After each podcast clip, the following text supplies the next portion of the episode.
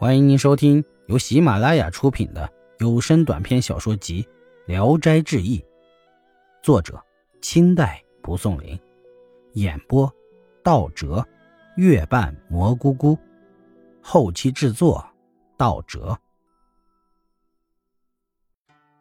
嫦娥，山西太原人宗子美，随父亲游学四方，后来到扬州就住了下来。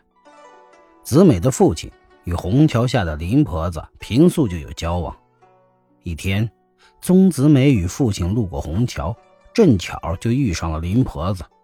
林婆子再三请他们父子到家中做客，喝茶叙谈。到家见有位女子站在一旁，生得很漂亮，宗翁极力赞美。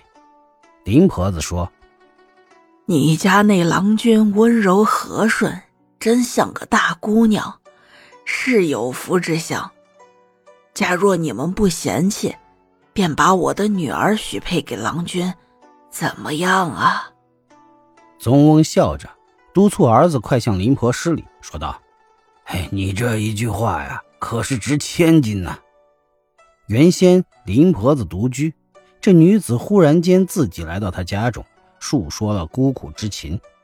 林婆子问她的姓名，说叫嫦娥。林婆子很爱怜他，就把他留下了。其实啊，他是把嫦娥当作奇货。当时宗子美刚十四岁，一见嫦娥，心中暗喜，自念父亲必定找媒人订婚。可是回来后，他父亲好像把这事儿给忘了。宗子美心里火烧火燎一般，暗暗的把这事儿告诉了母亲。父亲得知后说：“嘿，那是。”与林婆贫嘴开玩笑的，他不知要将这女儿卖多少黄金呢？这事儿怎能说的那么容易？过了一年，宗子美的父母都去世了，但宗子美仍然不能忘记嫦娥。福孝快要满期，就托人向林婆子求婚。林婆子起初不应允，宗子美气愤地说：“我生平从来不轻易向别人折腰，为什么你这老婆子？”把我的真心诚意看得一钱不值。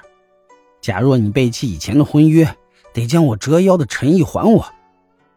林婆子就说：“以前那是与你父亲开玩笑许下的事，也许是有的，但当时还没有正式说定，过后也都忘却了。今天你既然这样说，我还想留着女儿嫁给王子不成？”我天天把她梳妆打扮的这么美妙，实指望能换得千金。今天我只要你半价，可行吧？宗子美自己忖度难以办成，也就把这事儿放到了一边。当时正巧有一位寡妇另居在西陵，她有个女儿刚刚到了待嫁的年龄，小名叫做颠荡。宗子美偶尔遇见过他，典雅丽质不在嫦娥之下。子美很是思慕他，每每以赠送礼物为由接近他。时间长了，他们间也比较熟悉了，见面时往往以目送情。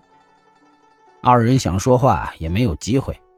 一天晚上，颠荡越过环墙来借火，宗子美欢喜地拉住他，于是二人就完成了烟好之事。并约定迎娶典当，他推辞说：“哥哥在外经商还未回来。”自此以后，他们一有机会就互相往来，但不露行迹。一天呀，宗子美偶然经过虹桥，见嫦娥正巧就站在门里。宗子美很快的走了过去，嫦娥望见，向他招手。宗子美站住脚，嫦娥又招呼他，他就进了嫦娥的家门。嫦娥以背约责难宗子美，子美向他述说了其中的缘故。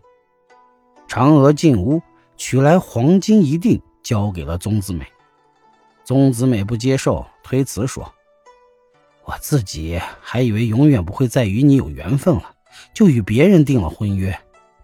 现在我若接受你的黄金，娶你为妻，就辜负了别人；若接受你的黄金，却不娶你。”就辜负了你的好心，所以啊，这黄金我是不敢接受的。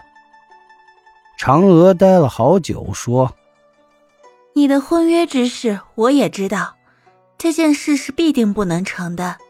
即使成了，我也不愿君负心。你赶快离开这里，妈妈要回来了。”宗子美仓促间也不知该怎么办才好，接了黄金就回到了家里。过了一夜，把这事儿告诉了颠当。颠当认为嫦娥说的话对。但劝宗子美专心钟爱嫦娥。宗子美沉思不语，颠当说他愿意在嫦娥之下。宗子美这才高兴起来，马上派媒人携带着黄金交给了林婆。婆子无话可说，就把嫦娥交给了宗子美。嫦娥进门后，宗子美向嫦娥叙述了颠当的话，嫦娥微笑，怂恿纳颠当为妾。宗子美很欢喜。急于一见颠当，而颠当却很久不来了。嫦娥也知道颠当是为了自己，因此就暂且回家，特意给他们个机会，嘱咐宗子美与颠当相见时，把他佩戴的香囊投过来。不久，颠当果然来了。宗子美与他商量迎娶的事儿，颠当说不着急。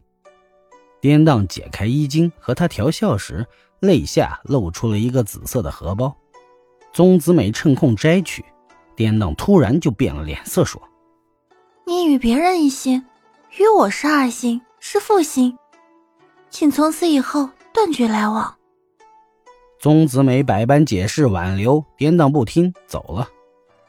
一天，宗子美从他家门前过的时候，那房子已被另一位姓吴的租去。说爹那母女已搬走很久的时间了，连点影迹都见不到，没有办法去打听。